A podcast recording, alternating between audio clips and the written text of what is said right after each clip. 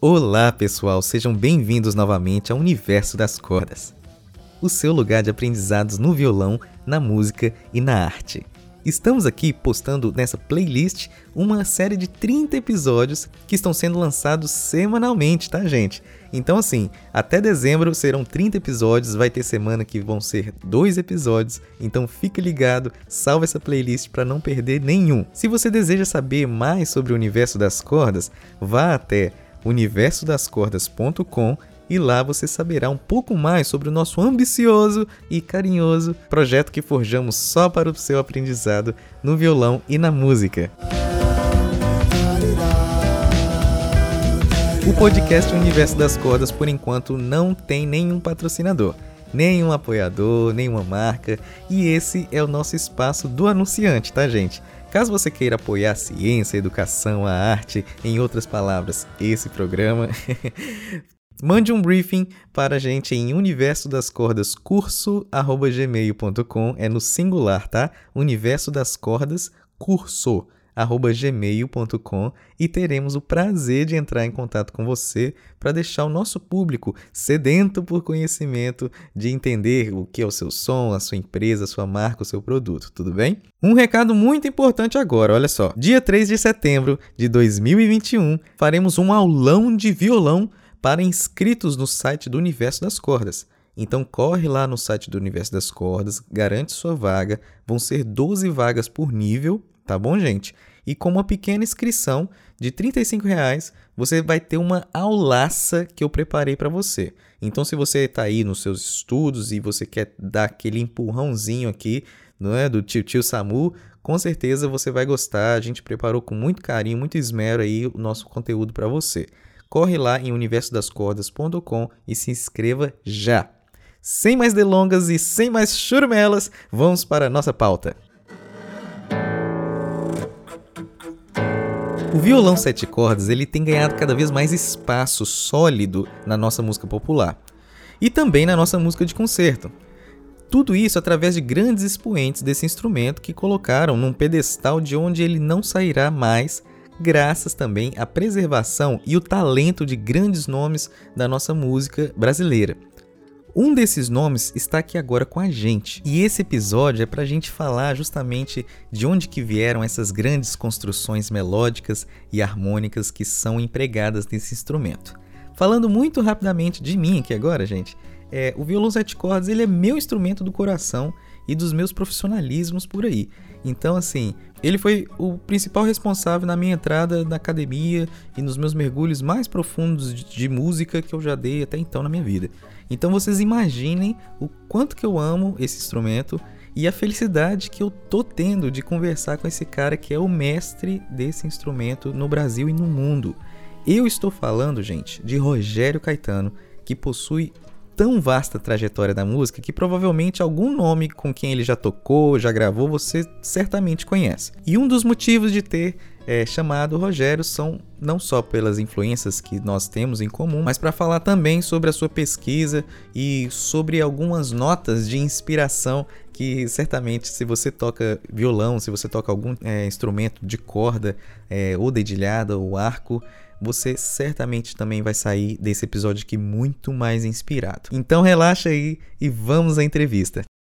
Eu, eu, fico imaginando você que tem milhões de trabalho, como é que deve ser, assim, mesclar tudo, né? Mestrado com esse monte de é, gravação é, foi, e tocar ao vivo. Foi, tá doido. foi trampo, assim. É, não foi fácil, não. Mas eu vou te falar, porque ele, na realidade, se, se a gente se organizar assim, dá para dá fazer de uma forma relax, mas tiveram algumas vezes que não teve jeito, né? Tiveram vezes que eu tive viagem, tive gravação, deu para ser assim 100% de presença, né? Mas assim, consegui estar na maioria das aulas, porque ele acontece uma vez por mês. Né? Então Sim. é uma terça o dia inteiro e uma quarta o dia inteiro, pelo menos antes da pandemia, né? Sim. Depois da pandemia passou a ser toda semana, umas duas horas, três horas por semana, assim, toda quinta-feira, mas deu para fazer, deu para conciliar bem. Até para essas pessoas que a faculdade de música é uma novidade e o mestrado profissional é uma novidade, né? Sim, então. Eu fiquei muito feliz com esse formato do mestrado profissional, porque na realidade eu não tinha conhecimento né, desse formato, né, que ele abrange essa parte é, da dissertação também, que é onde você uhum. vai descrever todo o processo e tal, mas também a parte prática, né? Então, no meu caso, o nome do meu trabalho é O Violão de Sete Cordas de Aço Solo, gravação em áudio e vídeo, partituras digitalizadas de 10 peças, compostas para o violão de sete cordas de aço solo. E é um trabalho que eu tive como principal, assim, inspiração, né? O trabalho do Dino Sete Cordas e do Rafael Rabelo, que são as minhas duas maiores referências, né? Dentro desse universo. Sim. Então, é um trabalho que traz aquela a tradição né, da sonoridade que o Dino desenvolveu ali para as cordas de aço, né, o sotaque dele ali, somado a, a, essa, a esse espírito solista do Rafael. Né? Então eu condensei Sim. tudo numa coisa só e desenvolvi esse trabalho, né, que é o primeiro, mostra o violão de sete cordas de aço como instrumento solista. É o seguinte, eu queria te perguntar uma coisa assim bem pessoal, tá? O Rafael, ele é uma grande inspiração para mim também né, o Rafael Rabelo. E eu lembro que quando eu tive aí com uhum. você, a gente tocou graúna. E o Rafael, ele tem uma coisa contrapontística é, que anda muito junto com, a, com a, uma acentuação fora de lugar. Por exemplo, o tico-tico no fubá, ele faz o tico-tico aqui, o tico-tico lá, né?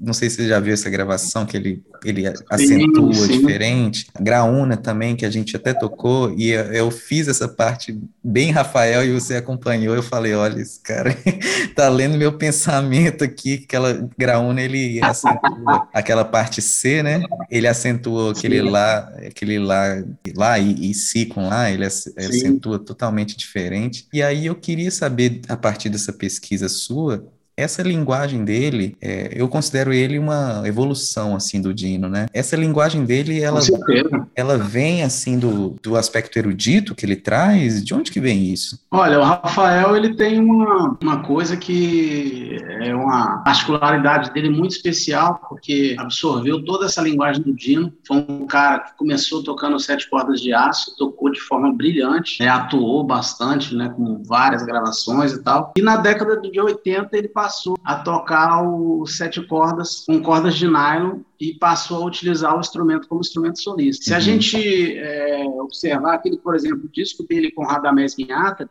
ele está ali usando um violão solto, né, com cordas de nylon, e tal, ele estava ali buscando uma sonoridade, buscando um instrumento, né, que atendesse a ele, que ele pudesse é, utilizar os sete cordas por inteiro. E, na, e na, ainda na década de 80, ali, em 1986, o Mário Jorge Passos construiu para ele um instrumento que tinha essas características, né, um uhum. instrumento de concerto, né, de nylon próximo, um instrumento de concerto, né, com as características né, bem próximas da, da, da guitarra clássica. Né, e aí o Rafael realmente passou a explorar o violão de sete cordas com aquele brilhantismo especial, que ele era um cara fora de série, Genial. extraordinário. Realmente mudou o padrão. Né, o padrão sonoro, o padrão de execução, o padrão de exploração do instrumento. E assim, o Rafael ele foi o, o digamos assim, eu considero ele o pai musical, não só dos violonistas de sete cordas, mas assim, de uma geração inteira de músicos que veio depois do trabalho dele. É, eu vou ter em breve um outro episódio, né? Não sei se vai ser postado antes ou depois desse. Eu vou conversar com com o Zé Paulo. Zé Paulo é meu amigo querido. E eu vejo assim que esse pessoal assim da geração dele, da sua geração, essa coisa do violão acompanhamento, ele tem muito dessa linguagem também, né? Não só violão solista, né? Mas o violão acompanhamento. Você acha que isso acontece mesmo ou eu, ou eu tô vendo além do, do, que, do que precisa? Sim, claro que tem. Porque tem, tem as gravações com a Amélia, né? Tem as gravações com a, com a irmã dele. Sim, com certeza. Na minha opinião, na minha opinião. Marisa Monte. Eu acho que o Rafael foi um dos, foi um dos maiores acompanhadores. Oh, assim. interessante. E ele, inclusive, tem entrevistas, né? Tem entrevistas dele falando que ele gostava mais de acompanhar do que solar. Isso é ele mesmo que diz. Então, um cara assim, o Rafael foi muito, é, como é que eu posso dizer assim, muito completo, né? Um cara que acompanhava bem, solava de forma brilhante. E assim, o meu trabalho tem tudo a ver com o trabalho do Rafael, né? E com o trabalho do Dino também. Uhum. Eu comecei ouvindo o Dino primeiramente, depois quando eu descobri o Rafael, aí fiquei louco, né? Fiquei maluco, fiquei, uhum. porra, não imaginava né, o Sete Cordas pudesse fazer aquilo. Então o Rafael, ele ampliou minha cabeça, os meus horizontes, e quando eu caí dentro mesmo, que eu comecei a fazer o mesmo processo que eu fiz com o Dino, né, de tirar todas as frases, tirar e tocar, imitar igual, né, comecei a fazer o mesmo processo com o Rafael. né, nos uhum. discos que ele solava, nos discos que ele acompanhava. E meu pai começou a me ajudar nesse processo de colecionar os discos em que tinham esses nomes, né? Rafael, Dino, né, os irmãos Walter e Valdir e assim por diante. Sim. E aí, até que chegou num ponto, quando eu já estava assim com uns 16 para 17 anos, eu tive um professor de música que foi o mesmo professor do arranjador Geraldo Vespar, um músico chamado Geraldo Amaral, que era professor lá da, da Universidade Federal de Goiás. E uma vez ele falou assim para mim, Rogério, você está tocando muito bem, bicho. Você entendeu a linguagem do Dino, você está tocando, imitando o Rafael aí, pô, muito legal. Mas o lance é o seguinte, Rogério, se o Rafael Rafael vier aqui em Goiânia e tiver um show seu e do Rafael, eu vou no show do Rafael. Eu falei, porra, até eu vou. Né? mas aí, não, mas você não entendeu. Você não entendeu o que eu quero dizer para você. Aí eu falei, então o que, que é? O que eu quero te dizer é o seguinte: o Rafael é uma pessoa e você é outra. Olha que genial. Aí, cara, isso aí me deu um clique, né? Eu falei, cara, que que... aí eu comecei a pegar as coisas do, do Rafael, do Dino, né, e comecei a mexer de uma forma, assim, buscando uma identidade minha própria, né? E aí, coincidentemente, nessa época, eu já estava tendo contato com o Alencar Sete Cordas, que foi um grande Sim. mestre, né, nesses Sete Cordas maravilhoso de Brasília, uns caras assim que tinham um repertório incrível, né, principalmente de choro, conhecia tudo realmente. E junto com um amigo meu de Goiânia que se chama Nonato Mendes, que é um grande músico e que tinha contato com a linguagem do jazz. E aí eu comecei a estudar harmonia junto com o Alencar, coincidentemente, essas informações do, do, do, da vanguarda do jazz. E aí comecei Esse... a condensar uma coisa só, as coisas do Rafael, o Dino, esse lance da linguagem dos sete cordas é, acompanhador, né? E aí, ao mesmo tempo, por influência do Rafael, comecei a, a, tocar as coisas do Garoto, comecei a tocar alguma coisa do Barrios, comecei a tocar coisas do Radamés, e aí comecei a misturar uma coisa só. E aí isso deu é, tudo condensado, tudo numa, numa panela só, virou minha forma de tocar. Sim, e, é, é e essa busca pela identidade, ela é para sempre, né? É, é, muito incrível isso, assim, né? Como é, que, como é que a gente é. consegue achar tantas possibilidades dentro de 19, Sim. 20 casas, né, de instrumentos? O negócio é, infinito. Tem um lance, Samuel, que eu acho que esse lance da, da busca da identidade, ela tem que acontecer de uma forma natural e gradual, entendeu? Porque, natural por exemplo, quando eu fui, quando, quando, eu, quando eu acordei para esse lance, assim, aí eu, eu, já tinha uma base muito grande, né, assim, das coisas que o Dino tinha gravado, das coisas que o Rafael tinha feito. Então, assim, eu tinha um fundamento, assim, eu digo, é, criar uma autonomia, né, uma forma de tocar, eu tinha um fundamento baseado no trabalho deles muito grande, né? Então, uhum. isso me ajudou demais e me ajuda até hoje. Então, assim, o meu trabalho de acompanhador e de solista tem tudo a ver com o Dino e com o Rafael. Sim, é, você chegou num ponto, até antes de mim, esse povo que toca violão é assim, né? Pensamento acelerado demais. É, camisa 10, né? Você é, você é, um camisa 10. Todo mundo, Rogério, eu não sei que, que esse povo tem tanto ah, futebol, obrigado. todo mundo que, que fala assim, ah, Rogério, não, Rogério é camisa 10. Todo mundo me fala isso. E, e ultimamente eu tenho consumido. Coisa boa, fico feliz. Sim, ultimamente eu tenho é, consumido muita coisa do Pelé, é, que é o cara que estigmatizou, né, camisa 10, e, e você, comparado com o Pelé da nossa geração, eu acho que está super em cima. É, o que que eu Opa, queria... Obrigado, feliz demais. o que que eu queria falar, assim, é que vários dos nossos ouvintes aqui do nosso podcast são pessoas que estão começando o estudo no sete cordas, tanto de aço quanto de nylon, né? O concertista quanto o furão. É, você, você já comentou comigo algumas vezes, e eu também já vi em algumas entrevistas, que você fala sobre estudar os fundamentos, que é esse ponto que você acabou tocando. Para essas uhum. pessoas que estão começando, eu, eu, eu também vi um, um, conteúdo seu na internet maravilhoso que eu vou recomendar, deixar aqui na descrição do, do Spotify, gente, que o Rogério ele pega as cadências, né, e disseca essas cadências, vários jeitos de chegar e, e começar essas cadências, que eu acho muito interessante. Mas antes disso, a gente precisa saber os fundamentos. A gente precisa saber qual é a linguagem que você está executando, né? Porque, por exemplo, se você falar a palavra bola, ela está em português.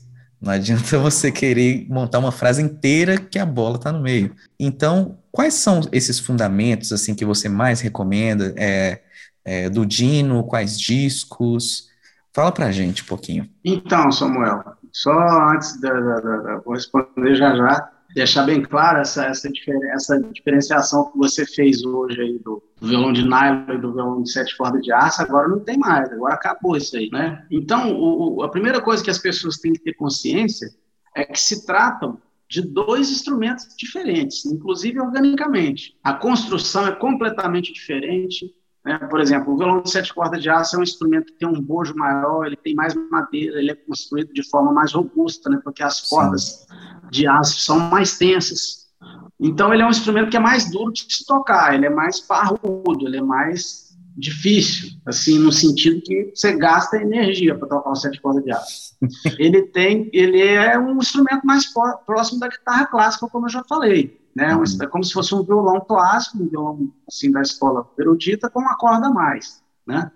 Então, a partir da década de 80, ficaram essas duas escolas, né? A escola do Dino, que veio da, da, das, das, cordas de aço, desde que ele começou a, a gravar em 52, e a, e a, com sete cordas, né? Ele gravava desde muito tempo atrás, mas, mas na, com sete cordas foi a partir da década de 50.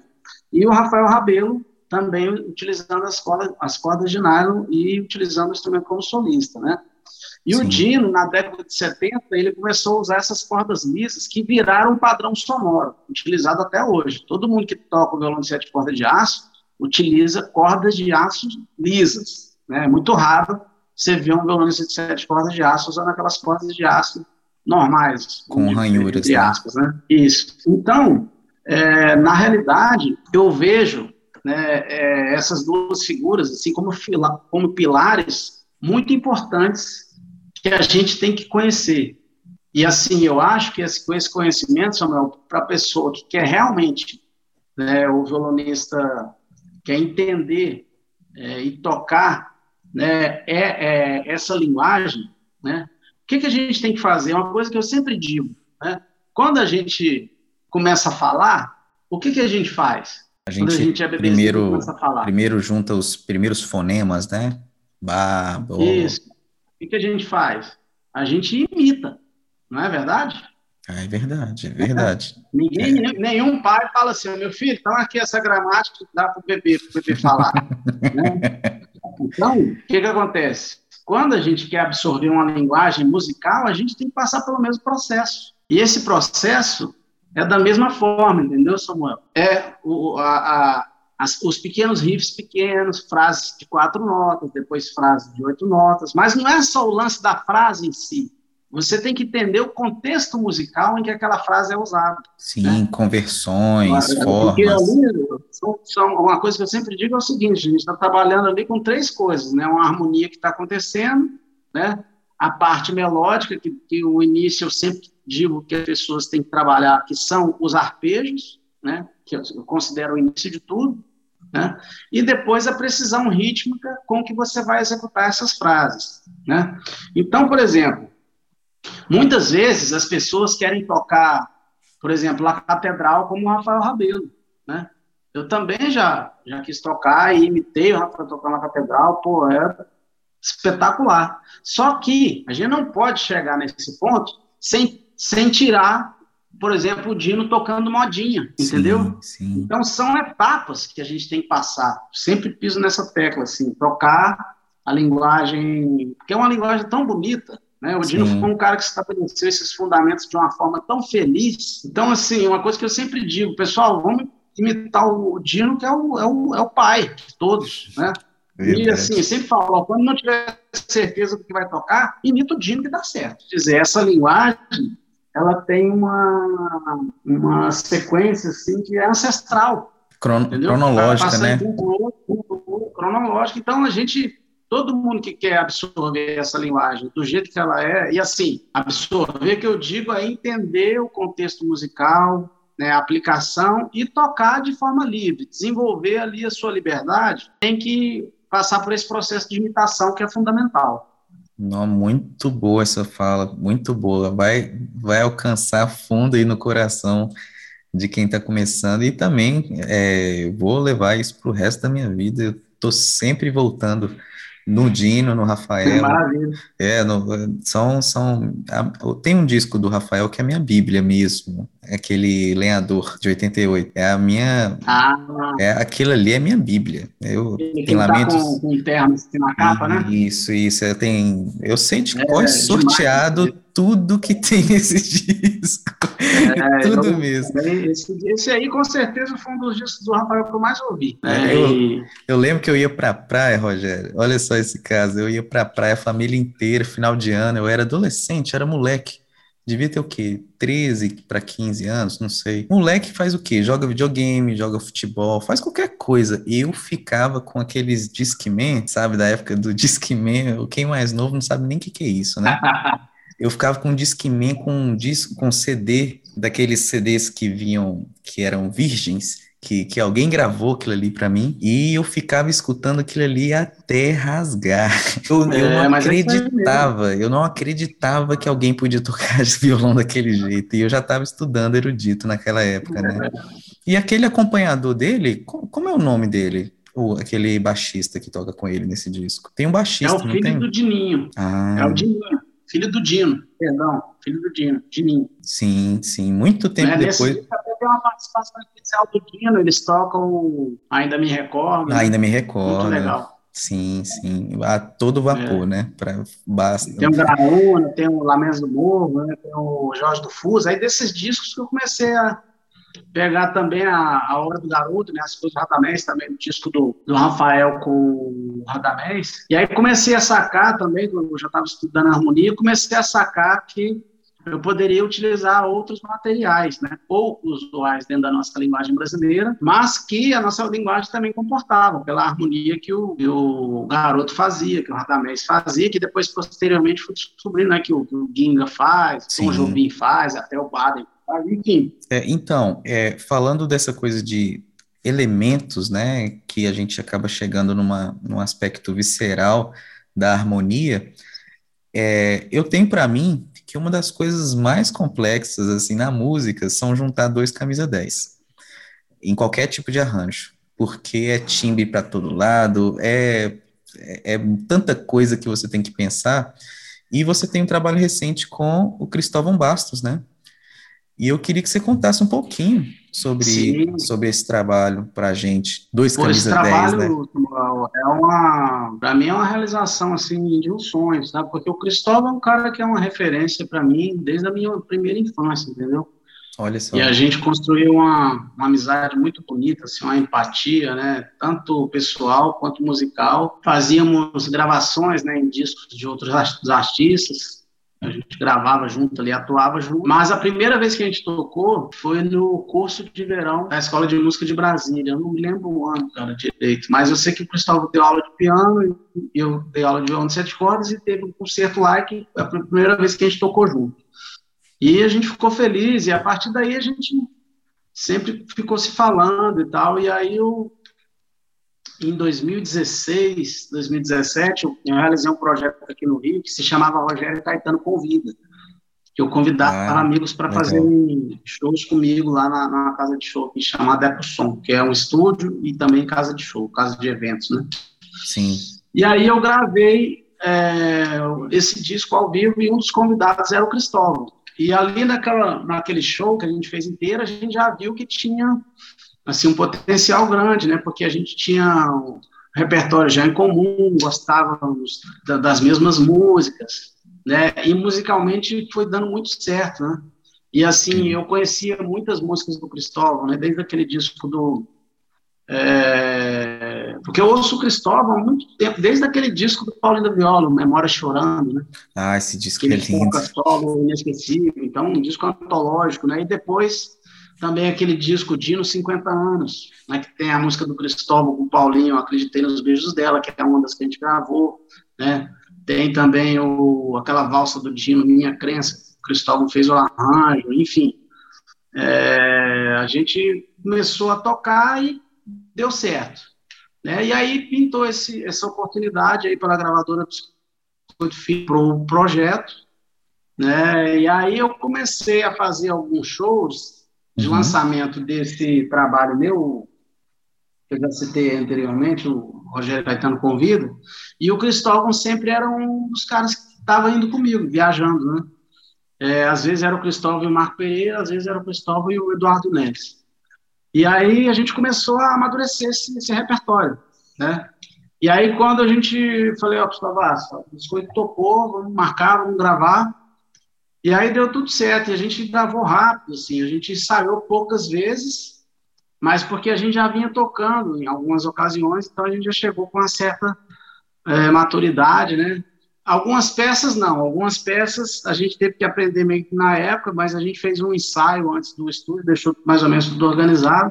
Fluiu mas bastante. rolou super né? bem, assim, então Sim.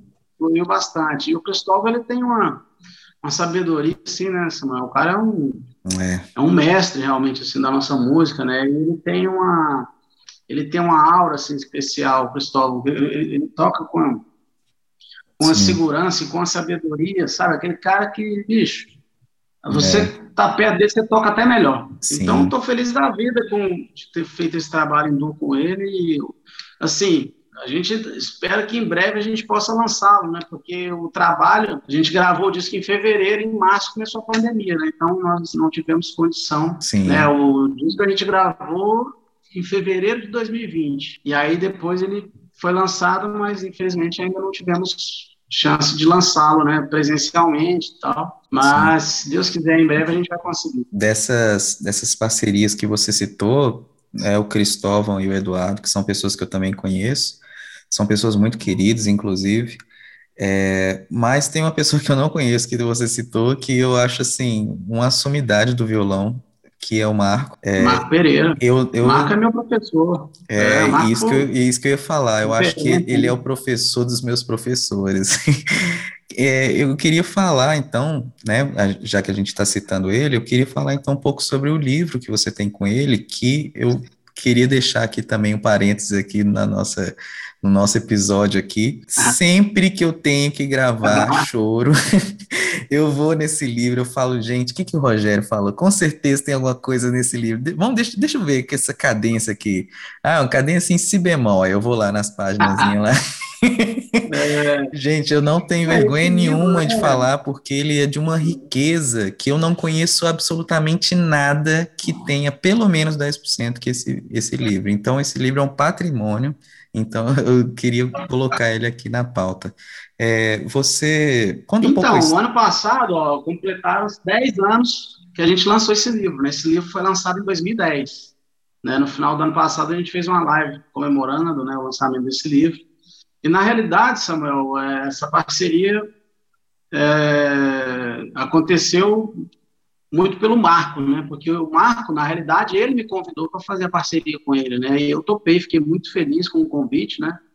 E o Marco é um cara que, além do instrumentista, arranjador, compositor, ele é um cara que tem a- também a carreira acadêmica, né? Ele é professor da, da UFRJ, Sim, então o Marco ele tem uma experiência muito grande, né, com relação ao ensino e, e um cara que sabe organizar didaticamente muito bem o material, né? Então a gente somou eh, a minha experiência prática, né, de muitos anos, né, eh, dedicada a, a essa linguagem do violão de sete cordas de, de, de aço, né, e de nylon também. Hoje em dia eu toco só o aço mas já cheguei a tocar o nylon também e conheço também a, as duas as duas escolas, né? sim, Então a gente somou o conhecimento prático com a, com a organização do marco, assim, musical, né? E ele deixou tudo assim construído com uma didática maravilhosa. E assim, eu acho que esse método ele contribui bastante para as pessoas é, que querem é, entender como funciona essa linguagem, né? Porque é um método que sistematiza né? Essa demais, parte demais. é, musical, né? Agora uma coisa que é, é importante, né? Deixar claro, Samuel, que o método ele tem que ser usado como um material, como você falou, você vai lá, consulta, né? Um material de Uhum. consulta.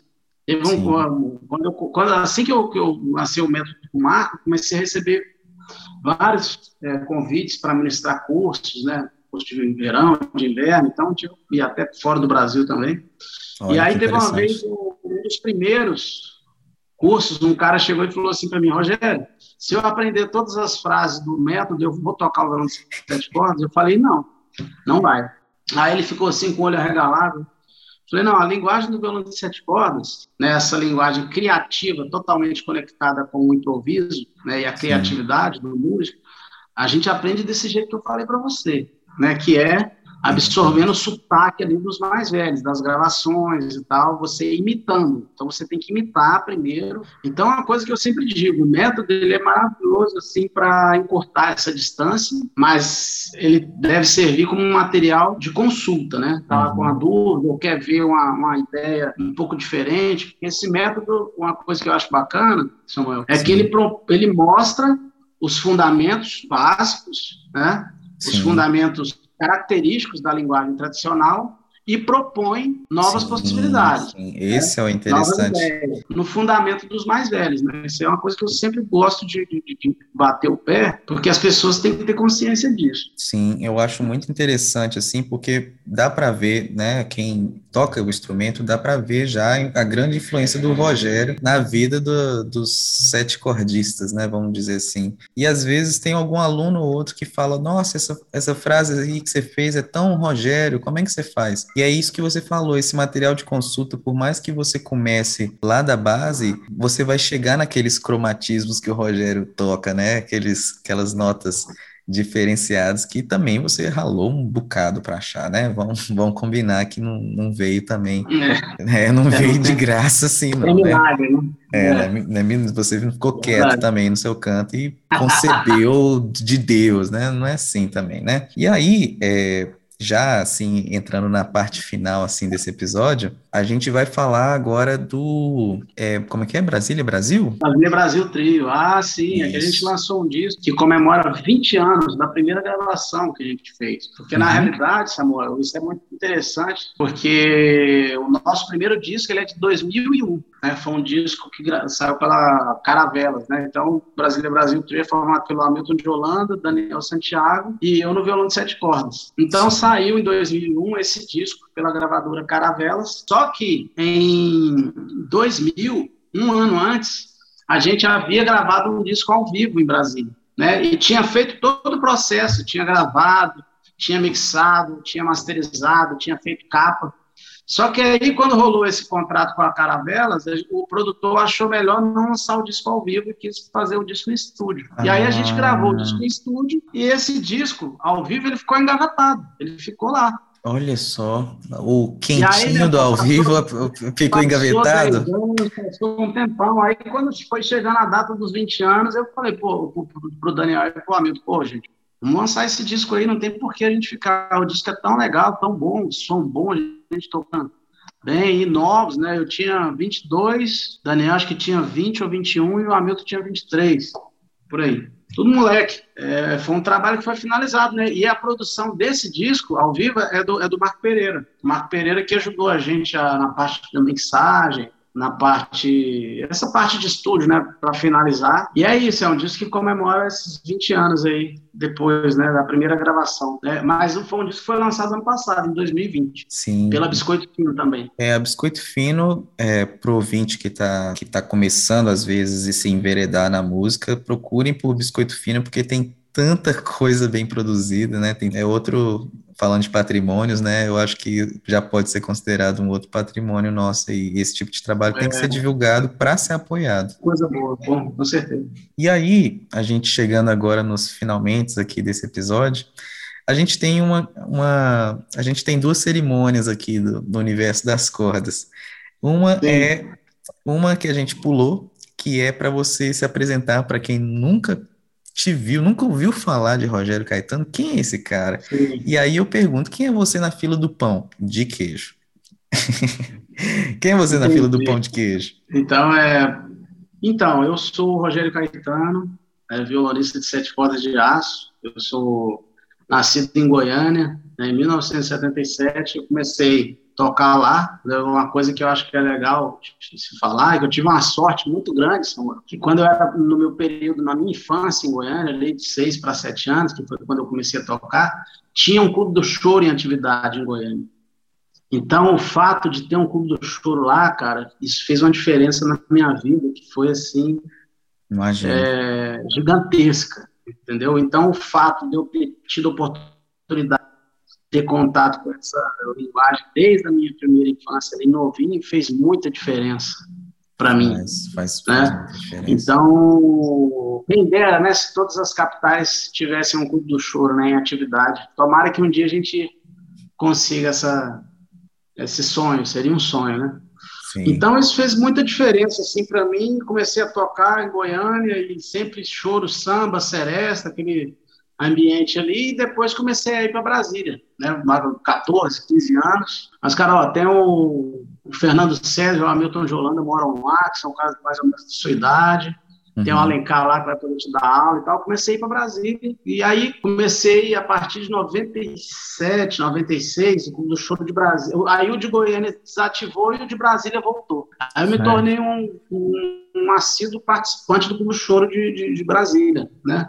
Então eu tive a oportunidade ali no Clube, do, no Clube do Choro de Brasília de acompanhar grandes mestres da nossa música, né? Então eu tive a oportunidade de tocar com Hermeto Pascoal, Dominguinhos, Sivuca, Altamiro Carrilho, Carlos Poiares, é, tive a oportunidade de tocar com Armandinho, Sim. É, Oswaldinho Acordeon, e, cara, tanta gente que ali o Clube do Choro para mim foi uma escola, assim, sabe, de, de, de formação tudo, né? mesmo. E depois de comecei tudo, né? a fazer esse trabalho com Brasil Brasil, ali pelo, já pelo 98, a partir de 98, e foi mais ou menos quando eu comecei a gravar e, e me mudei para o Rio. Comecei a gravar aqui no Rio desde 98, né? E aí comecei a me desenvolver e estou aí até hoje. Né, e sou esse violonista de sete cordas que hoje em dia é, o, meu, o, meu, objetivo maior é de, claro, sempre levar alegria, amor, coisas boas para as pessoas, né, com a minha arte, mas sim, assim sim. De, de continuar né, essa, essa, essa, essa escola que é tão bonita, né, do contraponto do violão de sete cordas, né, principalmente nessa escola do violão de aço, que, que hoje que é,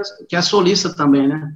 Então eu sinto que eu tenho uma, uma responsabilidade, uma missão com esse instrumento, né? Tanto na preservação dele, Sim. da sua linguagem, quanto na ampliação dos seus horizontes. Sim, é muita coisa, gente. Eu fico realmente lisonjeado, né, de receber aqui o Rogério com a gente.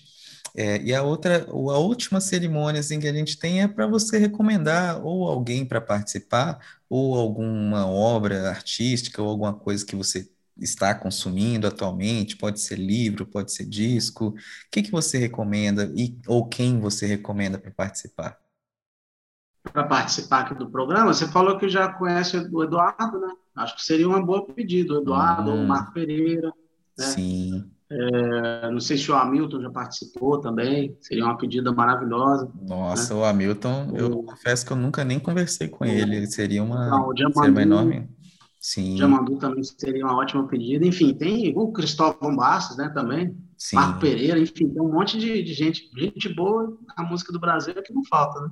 É, eu tô, tendo, eu, né? eu, tô tendo, entre aspas, essa dificuldade aí de saber quem é. que vai encaixar nesse, nessas pautas aqui, porque a vontade é de chamar todo mundo ao mesmo tempo. É, mas é. eu sou só um por enquanto, né? Quem sabe daqui um dia esse podcast aqui cresça, né? E, e amém. Então, mas, ó, com relação à indicação de, um, de, uma, de uma coisa para as pessoas ouvirem, é, eu estava até comentando hoje com um amigo meu que é um grande produtor, o Zé Mil, que estava conversando com ele. Cara, eu tô apaixonado pelo Henry Mancini, compositor. Ah.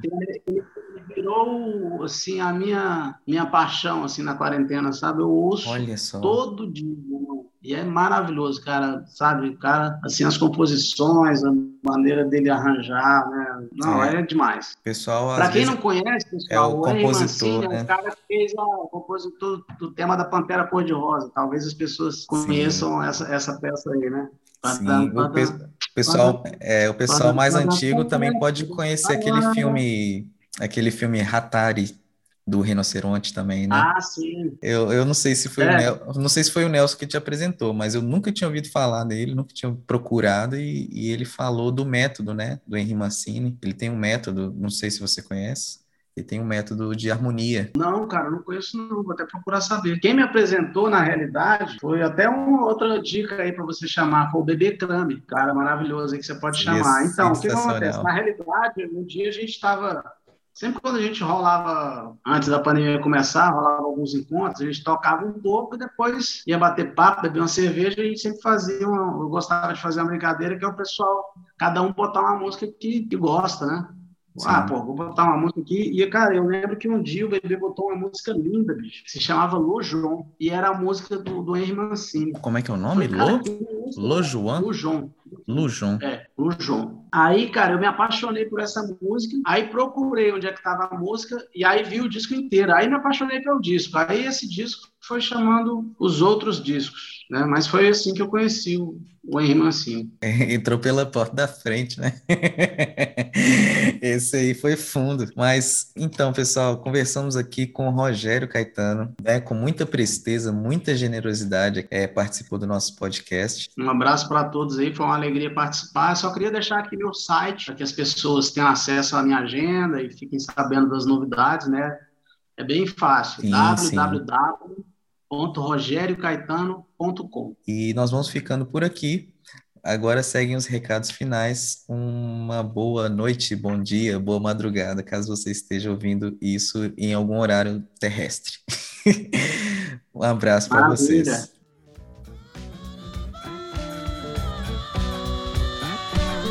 O Universo das Cordas foi fundado, idealizado, roteirizado e editado por Joe Samuel Cabral arroba Cabral no Instagram, caso você queira entrar em contato, deixar um elogio, uma sugestão, uma crítica também importante para nossos é, crescimentos, é ou não é?